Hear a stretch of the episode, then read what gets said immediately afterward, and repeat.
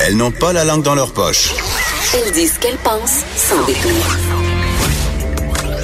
Une heure de remise en question et de réflexion. Geneviève Peterson. Vanessa Destinée. Les effrontés. Hey, salut tout le monde, bienvenue à l'émission. J'espère que vous allez bien. Vanessa, je t'annonce quelque chose ce matin. Je suis prête. Ne m'appelle plus Geneviève Peterson. Oh. Appelez-moi désormais Chloé Sainte-Marie. Qu'est-ce qui se passe? T'as découvert euh, les langues autochtones? Non, je sais. teint les cheveux un peu plus rouges qu'à l'habitude? Oh mon Dieu, ça, il faut qu'elle cesse de faire ça. C'est, c'est- un moment donné, les cheveux rouges, c'est, c'est non. OK, on n'est plus en 1992. Quoique la mode c'est sa comeback. signature, c'est sa signature. Je sais, mais- n'imaginerais pas autrement.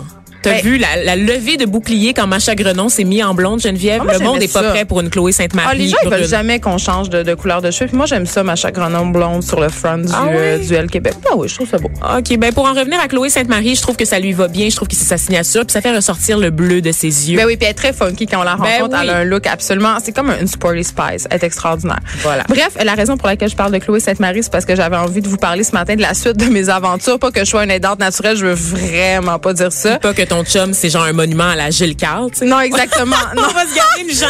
Il est pas là encore dans sa carrière, Pour, mettons. pour le moment, non.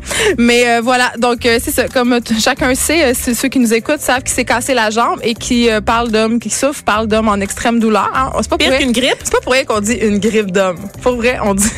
Donc, il est sur le trépas. Oui, C'est euh, oui, jours mais que tu vis en sa compagnie. Non, mais pauvre petit. Sans niaiser, euh, euh, quelqu'un qui se casse une jambe, qui est laissé à lui-même, c'est vrai. Tu découvres à quel point tu es dépendant. Puis quand t'aides la personne, tu te rends compte à quel point il n'y a pas de ressources, à quel point tu es tout seul, puis à quel point euh, c'est compliqué d'aider quelqu'un de se déplacer d'un étage à un autre. Et tu dois déployer euh, toutes sortes d'astuces pour faciliter son quotidien. Puis ex- c'est excessivement demandant. Puis bien que je- ça soit vraiment, je le répète encore une fois, très, très éloigné euh, de la situation des gens qui ont des, des personnes qui sont malades pour toujours. Ou On ont- pense à Michel Cadotte, notamment. oui, c'est ça. Ou des, des personnes qui ont des enfants handicapés. Euh, tu sais, ça, ça m'a quand même amené à me questionner, puis à aussi à réaliser à quel point ces gens-là doivent faire le sacrifice euh, un euh, d'une partie de leur vie, de leur autonomie et tu sais, on parle beaucoup de la communauté. Tu sais, Vanessa, c'est un sujet qu'on, dont on parle souvent ensemble, le- notre manque de, de communauté euh, à nous, euh, les Québécois de sourd, hein? parce que ça revient souvent dans l'émission. On dit ah, les gens des communautés culturelles, ils ont gardé ça, l'esprit de famille.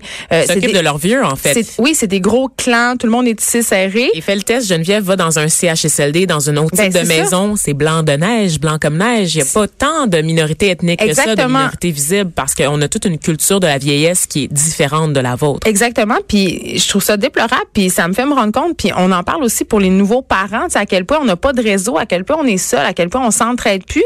Tu sais, avant, tu des cousins, des cousines, des sœurs, des frères, euh, tout le monde restait à côté, fait que quand un membre de la famille était éploré ou quand il arrivait une épreuve, mais c'était tout le filet social qui se mettait en branle pour euh, faciliter cette épreuve-là. Mais là, avec les vies qu'on mène, tu sais, tout le monde travaille, tout le monde fait ses affaires, tout le monde a des enfants. Donc quand il arrive des Tout le choses monde a deux ça, enfants et plus 15 comme dans le temps, en fait. oui, mais même, je, je me demande, tu sais, quand tu as six, euh, quand six enfants, mais que tu as un réseau autour de toi, que tes sœurs aussi en ont six, tu te, tu te ramasses ensemble? Je sais pas si c'est pas moins difficile que d'en avoir trois puis d'être tout seul. Ben, c'est ça.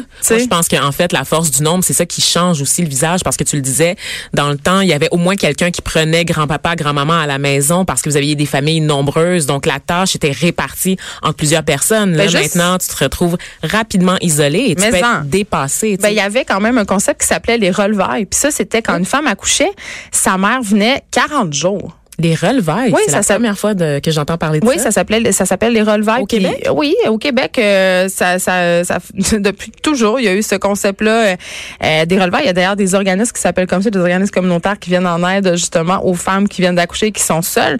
Mais dans le temps, ça, ça j'ai envie de dire, dans le bon vieux temps, ça se passait de même. Mais tu avais de l'aide 40 jours, alors que maintenant, tu sors de l'hôpital avec ton bébé dans les mains, puis il y a une visite de l'infirmière du CLSC, puis c'est à peu près tout. Tu sais? Wow. Fait que, euh, Une belle leçon d'histoire ce matin, Geneviève? Ben, cette mésaventure de genre me fait réfléchir à quel point on est seul, finalement. Tu sais, puis je, je disais hier qu'à l'hôpital, justement, il y avait des gens euh, seuls. Tu sais, la plupart des personnes, les personnes âgées, ils étaient tout seuls dans le corridor, puis ils attendaient, puis il y avait pas de famille, puis il y avait rien. Donc, euh, Ben, on s'en remet encore une fois à l'État. Tu sais, c'est la déresponsabilisation de la famille. Ben- on le voit chez nos tout petits, mais on le voit aussi chez nos plus vieux. Ouais, mais l'État peut pas tout faire. Là. À un moment donné, on manque de fonds. Puis c'est drôle parce que euh, Vice sortait une étude comme quoi c'était pas grave de mourir seul et célibataire. J'ai vu ça passer sur mon fil Facebook ce matin, puis j'ai trouvé ça très, très triste. Je veux dire, on est rendu qu'on fait des études pour dire que c'est pas grave de mourir seul et célibataire. Je suis quand même curieuse de voir les études de Vice, sachant que Les études. les études, quand est-ce qu'on va les avoir à l'émission? Je lance des perches, j'attends votre appel. Ils Écrivez-nous sur toujours nos Facebook. invitations, les études. pas.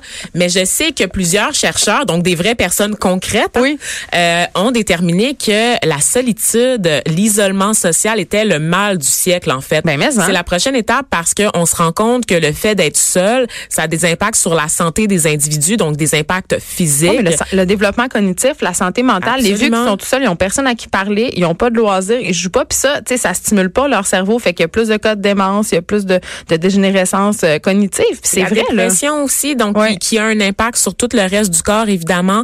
Euh, puis ça, ça s'explique par toutes sortes de facteurs, mais évidemment, ça revient toujours à la même chose. La société de consommation, la société individualiste, le fait que les gens laissent les régions, les campagnes, vont s'établir en ville. Il y a plus de mobilité, donc on est de plus en plus éloigné aussi des membres de notre famille qui sont déjà moins nombreux qu'avant.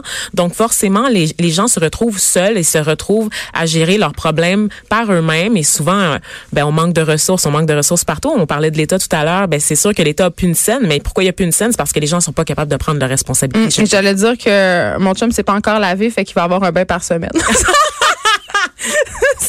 On est là. Tu lui as laissé un petit sachet de patates en poudre? J'ai le- euh, pour vrai, avant de partir, j'ai laissé un déjeuner puis un coke. Un coach? Je le sais.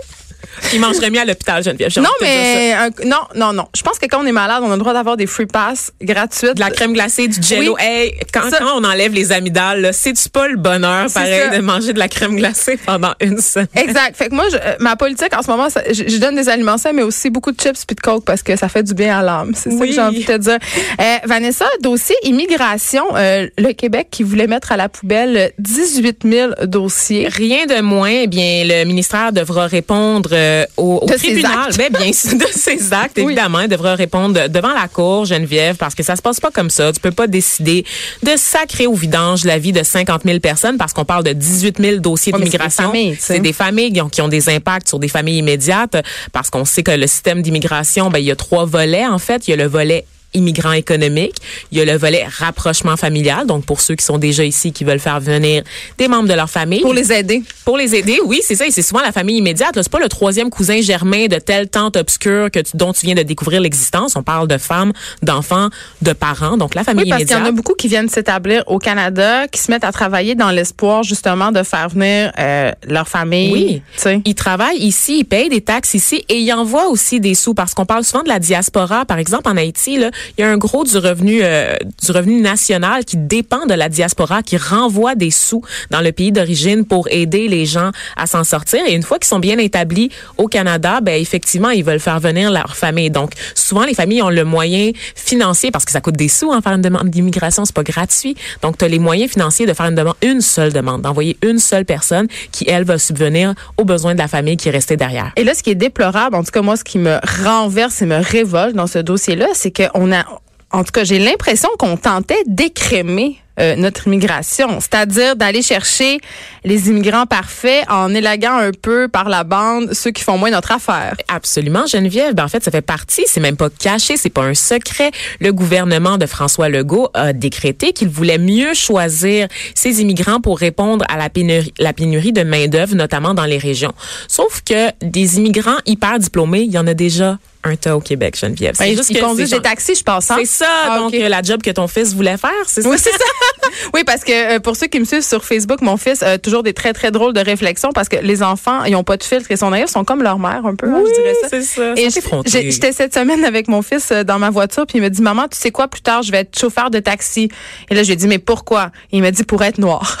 fait qu'il a littéralement out le racisme systémique. Et là, j'ai demandé à Vanessa quand Un même futur si- sociologue. j'ai demandé à Vanessa si j'avais le droit de faire cette blague-là et même de l'écrire sur Facebook parce que je savais pas si ça allait être mal reçu, mais elle m'a dit que oui. Oui, je t'ai donné ma bénédiction, Geneviève, et tu sais que quand c'est validé par au moins une ethnie, t'as tous les droits. Je suis vraiment contente. Puis, Je suis Absolument. tellement contente parce que maintenant que tu es mon amie, je peux dire je suis pas raciste, j'ai une amie noire. Absolument. Ben oui, oui, oui. Je suis vraiment ton, ton green card, ton joker que tu peux sortir n'importe quand pour dire les pires énormités sans aucun problème. Donc tu dis on À avait chacun son boucard diouf. tu dis que- dis qu'on a plusieurs immigrants qui sont hyper diplômés. Donc qu'est-ce puis c'est quoi dans le fond le but de tout ça à part euh, fermer nos frontières. parce que c'est un peu ça. hein? Ben, ben non, parce que non, on va pas fermer les frontières, Geneviève, On va juste- que oui. François Legault est en tournée en France, en Europe, dans les dernières semaines pour rappeler que le Québec avait les, les bras grands ouverts pour l'immigration européenne. n'est-ce pas? Européenne. Oui. Et le mot-clé de la phrase, je crois. européenne, parce que eux autres, ils parlent français. Étrangement, j'ai l'impression, Geneviève, qu'au Maghreb, en Afrique noire et dans les Caraïbes, on parle français Il y a aussi. un accent, ça qui est plat. Ah, ça sent les épices aussi, ça ramène des épices ici, puis tu sais, c'est fini là, les guerres d'épices là, tu sais, on se battait avant pour avoir comme du safran, mais on veut Mais plus en ça aujourd'hui. Ouais, c'est ça, c'est correct, on en a Ça plus va. besoin des ethnies. Donc euh, voilà, bon, tout ça pour dire que euh, pour ceux qui pensent que c'était une bonne affaire les mesures du gouvernement Legault, je vous rappelle qu'il y avait un coût hein, à tout ça parce que comme je l'ai dit, les demandes d'immigration, c'est pas gratuit. Donc faut débourser un minimum de 1000 dollars pour faire une demande d'immigration. D'ailleurs, il y a des agents, il y a des agents d'immigration qui se graissent la patte Ben oui. allègrement. On voit ça quand on se promène dans les quartiers Hey, c'est la ethniques. mafia, là. Il y a des bureaux d'immigration et là, euh, il y a des affiches. euh, c'est vraiment comme presque du Shylocking migratoire là. Tu sais, ça dit pour 5000 dollars, soyez assurés d'avoir votre citoyenneté. Tu sais, il y a une espèce de marchandisation de la citoyenneté. Oui, et ça, c'est ce qu'on voit ici, mais oublie pas que souvent, les démarches vont commencer dans le pays d'origine. Et ça, comment ça commence? Parce que le gouvernement du, fait- du Québec fait des grandes pubs, achète des grandes pubs dans les journaux, les quotidiens locaux, pour faire venir des immigrants au Québec. Ils organisent des conférences, ils participent à des foires d'emploi. Donc, no wonder que les, que les immigrants pensent que le Québec est la destination de rêve, commencent leur démarche à l'étranger dans ces espèces de cartels de l'immigration, arrivent ici, commencent une vie, déposent leur demande auprès du gouvernement fédéral parce qu'aux dernières nouvelles, c'est encore le fédéral qui gère l'immigration au pays. Parce qu'ici, c'est juste une province, comprends-tu, Geneviève? C'est pas. Non, Ah, on n'a pas le pays? Non, on n'a pas de pays. Ah, ok, c'est ça. Euh, mais c'est- le fun de genre d'aller à l'encontre du gouvernement fédéral, d'aller à l'encontre des tribunaux. C'est une belle stratégie politique parce qu'après, tu peux jouer au martyr quand tu es débouté par à peu près tout le monde. Mais là, qu'est-ce qui va se passer là? Ben, Est-ce qu'est-ce qu'ils vont les jeter à la poubelle ou pas les dossiers? Ils peuvent pas les jeter à la poubelle en ce moment. Il faut dire que c'est pas la faute, la faute du gouvernement Legault, c'est le gouvernement libéral qui a été au pouvoir pendant de très longues années, qui a laissé tomber, euh, ben, qui a laissé sur la glace ses dossiers d'immigration. Certains remontaient à 2005. Entre autres échecs. entre autres échecs, remonté à 2005. En moyenne, c'est 36 mois pour traiter une déclaration, donc c'est assez long. Euh, je rappelle que si le gouvernement avait été de l'avant en mettant aux poubelles ces dossiers d'im- d'immigration, il aurait dû payer 19 millions de remboursements aux immigrants qui ont engagé des frais pour Ça, présenter c'est leur vraiment demande. avantageux pour le Ben, contribuable, Vanessa. À un moment donné. Mais qui prend ces décisions-là, je veux dire, qui coûtent énormément de l'argent d'argent à l'État, qui Les gouvernements majoritaires. Non, mais c'est très. euh, oui, mais, mais en tout cas, c'est comme un. J'ai l'impression que le gouvernement. Legault, c'est comme une poule pas de tête. Tu peux ou une femme menstruée. Je- tu peux avoir pas. trois partis d'opposition qui disent que ça n'a pas d'allure. Tu peux avoir les tribunaux, puis tu peux avoir le gouvernement fédéral qui dit t'es qui toi, puis quand même aller de l'avant avec Je les pas. mesures alors que ton projet de loi est même pas encore adopté. François Legault, cet enfant roi. Ben écoute, on va suivre ce dossier-là avec passion. Je suis un petit peu craquée. Je suis un Oui. petit peu. Est-ce que tu es parce que tu as bu une boisson Oh non non non non Hey, moi je me je touche plus à ça Geneviève c'était la grosse que- mode à mon cégep là mais Mais- je te dirais que depuis que je suis à, à l'âge adulte et que je lis des études les fameuses études qui ne répondent pas qui répondent pas à l'appel je sais que c'est pas nécessairement bon sur la santé de boire trois monsters par jour Non, puis euh, il y, a- il y a une fille qui l'a payé cher le fait de boire trois monsters par jour. Elle s'appelle Jasmine euh, Guitego, Gitego, pardon. Et elle a littéralement frôlé la mort parce qu'elle consommait trop de boissons euh, énergisantes. C'est une femme de 27 ans, puis elle vit avec un cœur mécanique maintenant, euh, Vanessa. Elle buvait 5, 6, 7 canettes de boissons énergisantes par jour. jusqu'à un litre Ça, c'est beaucoup, là. c'est beaucoup trop Mais oh, puis d'ailleurs, euh, sur la canette, c'est marqué de pas dépasser une certaine quantité par jour. Je pense que ça dépend des, des sortes, mais par exemple sur Red Bull, c'est une ou deux canettes. Euh, ça c'est des indications très générales ben, c'est des indications faites par les fabricants aussi. Moi, par les fabricants et c'est surtout qu'on a tous une constitution différente, on a tout un Exact. IMC différent, des tailles, des poids Puis, on- des conditions, ouais. prédispositions génétiques différentes. Tu peux pas juste te fier aux indications sur la petite boîte. Puis on n'a pas non plus la même euh, tolérance à la caféine. Il y a des gens qui boivent de la caféine qui deviennent angoissés, qui deviennent nerveux. Mais euh, moi, j'ai les- les- un problème avec les boissons énergisantes depuis très, très, très longtemps, notamment à propos de leur mise en marché. Euh, Il y a beaucoup de jeunes qui disent qu'ils boivent des boissons énergisantes parce qu'ils n'aiment pas le goût du café, parce que c'est des boissons qui sont, oui, riches en caféine, mais aussi aussi et surtout riche en sucre. Absolument. Euh, le packaging est fait euh, pour appeler les jeunes. C'est attrayant, c'est coloré. Petit vodka Red Bull, Geneviève, avant de commencer? Ben ça c'est pas euh, littéralement destiné aux jeunes, mais oui, il y a un drink très populaire dans les bars. Je sais pas si c'est encore populaire maintenant, mais tu sais pour se donner un petit boost à 2 heures du matin, là, vodka Red Bull, puis c'est très cher en plus là.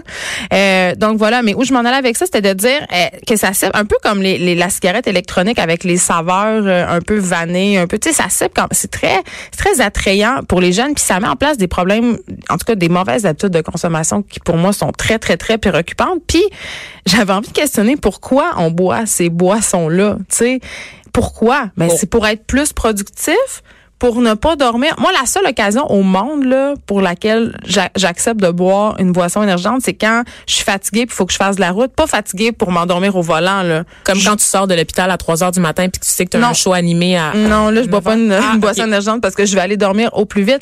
Mais euh, quand je fais la route Saguenay-Montréal, tu sais, t'as tout le temps un petit down d'après-midi, là. Et là, je prends, et là, je vais pas faire de pub, mais j'ai l'impression que Gourou, tu sais, parce qu'ils disent que les ingrédients sont plus naturels. Je Et prends- là là. Ouais, ben, c'est ça que dans les d'ailleurs. Je prends un gourou light, puis là, j'ai l'impression, parce que j'étais curée de boire du café, mais c'est la seule Mais occasion.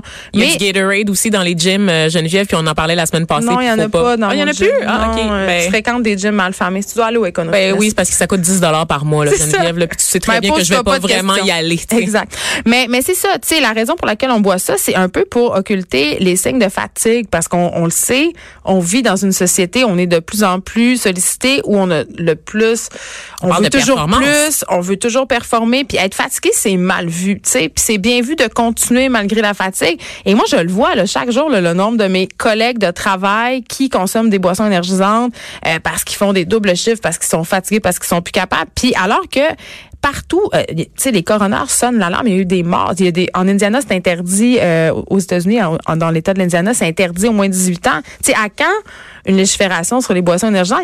J'en vois dans les distributeurs. À l'hôpital, il y en avait. Euh, dans certaines écoles secondaires, il y en a. Dans les cégeps, dans les distributeurs, il y a des boissons énergisantes. Je veux dire, c'est aussi pire, à mon sens, que de vendre un pack de cigarettes. Aussi pire. C'est pas moins pire. Ben, en tout cas, on voit que pour cette pauvre jeune femme, Jasmine Gitego, les conséquences ont été particulièrement Oui. sérieuses. À 27 ans, elle a maintenant un cœur mécanique pour fonctionner au quotidien, donc pour pomper le sang parce que son cœur ne fournit plus à cause justement des effets néfastes de la caféine, puis de toutes sortes de produits qui finissent en in aussi. Ben, la Donc, Guyana, ou toutes ces choses-là. De- C'est une affaire ethnique, ça. Ça, hein, non, non, ça, non, ça, c'est pas très épicé. Mais euh, on dit par contre qu'elle a des bonnes chances de s'en remettre parce qu'elle est jeune puis elle a été installée à temps. Mais par contre, les gens qui se font installer un cœur mécanique, c'est seulement dans 10 des cas qu'il y a une amélioration puis qu'ils peuvent le retirer. Fait que c'est pas à prendre à la légère. Là, Absolument. Moi, je veux dire, un cœur mécanique à 27 ans, c'est terrifiant. Là, tu sais, je veux dire, s'il lui arrive quelque chose d'autre, là, c'est sans compter, ça, ça peut quand même laisser des séquelles. Là. Il n'y a jamais 100% de rémission non, non plus, Geneviève. Donc, euh, je trouve ça. Soyez prudents. Parlez à vos jeunes aussi parce que ces, ces produits-là sont en vente dans les dépanneurs, sont facilement accessibles. Ouais.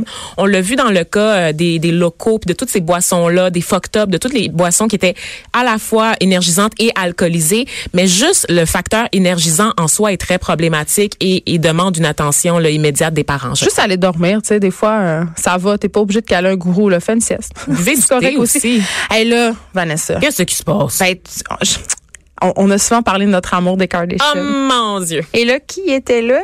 Hier dans notre ville, Montréal? C'était International. C'est pas Kimi. Kimi Kardashian. Oh mon Dieu. Elle était là. Kimberly de son vrai Elle nom. était là, OK, elle était là parce que euh, il y a une exposition qui va avoir lieu au Musée des Beaux-Arts. Ça commence euh, très bientôt.